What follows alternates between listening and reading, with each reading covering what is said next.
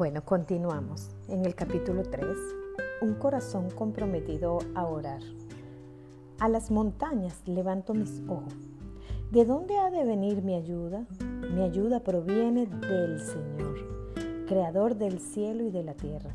Salmo 121 del 1 al 2. Recuerdo ese día especial con gran claridad. Cumplía 10 años de vida espiritual y era un momento de cambio significativo para mí. Después de haber dejado mis dos hijas en la escuela y haber llevado a mi esposo Jim al trabajo, me senté en mi viejo escritorio, en mi sala de estar. Estaba a solas en casa, con el único sonido del tic-tac de mi reloj de pared. Allí estaba, descansando delante de Dios y regocijándome por esos 10 años como hija de Dios. Entonces pensé nuevamente en ese tiempo aunque en ocasiones hubo momentos duros, la gran misericordia de Dios, su sabiduría en cada circunstancia y su cuidado en dirigirme y mantenerme fueron cosas muy obvias. Me estremecí al recordar cómo había sido mi vida sin Él. Y entonces, sobrecogida por la emoción y las lágrimas de gozo, levanté mi corazón en un momento de agradecimiento a Dios, aunque con un corazón lleno de gratitud, enjugué mis lágrimas. Di un gran suspiro y lloré. Señor, ¿qué ves que le falta a mi vida cristiana? Al comenzar una nueva década contigo, ¿qué aspecto debo atender? Pareció como si Dios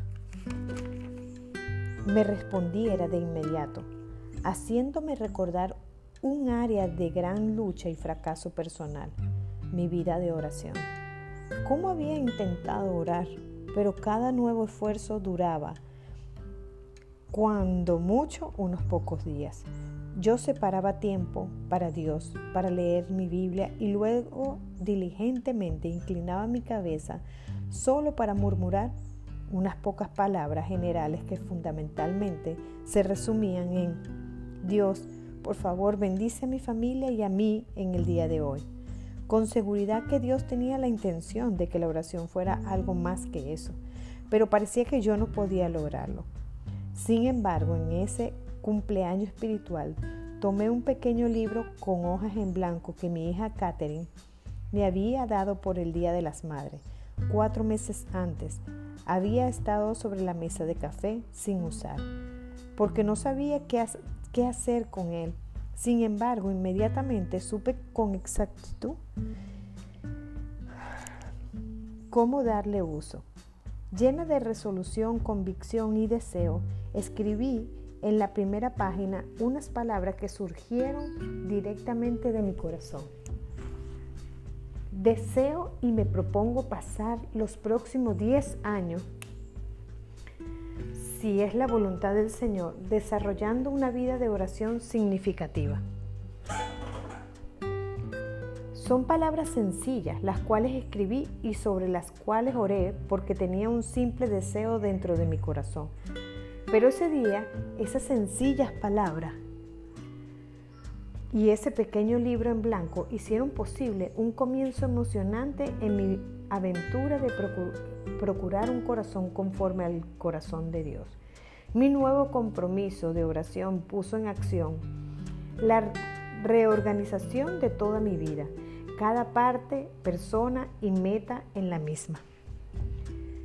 Cuando decidí aprender más sobre el maravilloso privilegio de orar, en realidad esperaba encontrarme con una tarea penosa y monótona. Pero a medida que continuaba con mi compromiso de desarrollar una vida de oración significativa, fui sorprendida por la bendición que comenzaron a florecer en mi corazón. Como nos dice un himno famoso, cuenta tus bendiciones, nómbralas una por una.